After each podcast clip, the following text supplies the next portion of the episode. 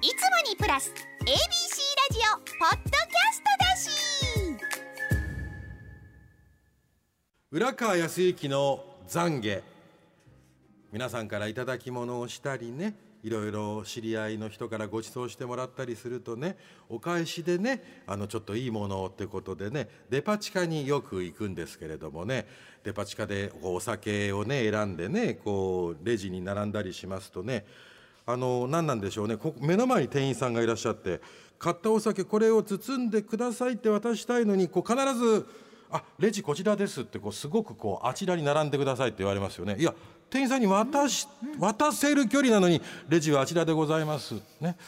あの例えばこうなんかサンドイッチかなんか買いましてねこう自分でこうショーケースから選んでねサンドイッチお店に渡そうとしたら「レジこちらです」いやあなたいるじゃない。こう思う私はひねくれ者です。だって人間だもの。今日は時間ございません。短くしてしまいましたけれどもね。あれそこの場で受け取りゃいいのにねと思うんですけれどもね。みんな人間だもの。このコーナーは新大阪画像の森診断クリニックがお送りしますというね、えー堀江先生どうもありがとうございます。なかなか木曜日に関しては提供をどこで読むのかが困っております。みんな人間だもののコーナー。妬みそねみ恨みつらみをすっかり洗い流しましょうというコーナーでございますけれどもね、はい。思わへん？思います。それもうあなたが持ってい引きゃいいじゃないと、ね。他に並んでる人がいるわけじゃないのにね、そうそう。ただそう。思う私はひねくれ者です。両権の狭い人間です。知ってます。私は両権が狭いんです。子供の頃からそれでいいんですもん。ということでいただいている作品をご紹介します。はい。68歳女性匿名さんです、はい。の人間だものスーパーで生産中のことです、ん。私の次に並んでいた GGE がじじい「はよせー!」とレジ打ちの方に怒鳴りました。あらどなるの？レジの方はおしゃべりをしていたわけでもなく丁寧に生ものは袋に入れながらレジをしてくださっていました。私は「すみません」と言って一旦その場を去って GGE がいなくなった後でレジの方に何かお声掛けをしたくて近づくと不快な思いをさせて申し訳ありませんでしたと逆にうん謝られました。もうお店側として真摯な姿勢です、ねえ。私はレジの方にクレーマーに耐えてくださいねと伝えてあのクレーマー GGE に天罰が下るようにと祈ってしまいました、だって人間だもの。ダメダメですよ。いえ祈ってしまったんでダメですけどもあのね祈ったらダメです。悪いことが起きるって祈ったらブーメランで全部自分に返ってきますからね、ご自分に返ったらねダメじゃない。何さんこの方。匿名さん。匿名さんダメですよ、あなたが祈らなくても、天罰は間違いなく下ります。天網開会磯にして漏らさずお天道様は見ています。はいレジの人が何かミスをしてるわけでもないのに。そうですよ。はよせえなんて怒鳴る人。GGE が。もう二度とこのスーパーには来られないような境遇になりますよ。怖い。素晴らしい。ダークモグロ福蔵言うてね。もう一個まだ まだもう一個。もダークだよ。もう一個ダーク。はい。笑い方もね令和のモグロ。福にゃんさん52歳女性の人間だもの。休日に商店街を歩いていると黒いスーツ姿のすらりとした10人くらいの男性グループが宣伝のために自分たちが写っているポストカードを配り歩いていました。なぜ芸能人ですかね。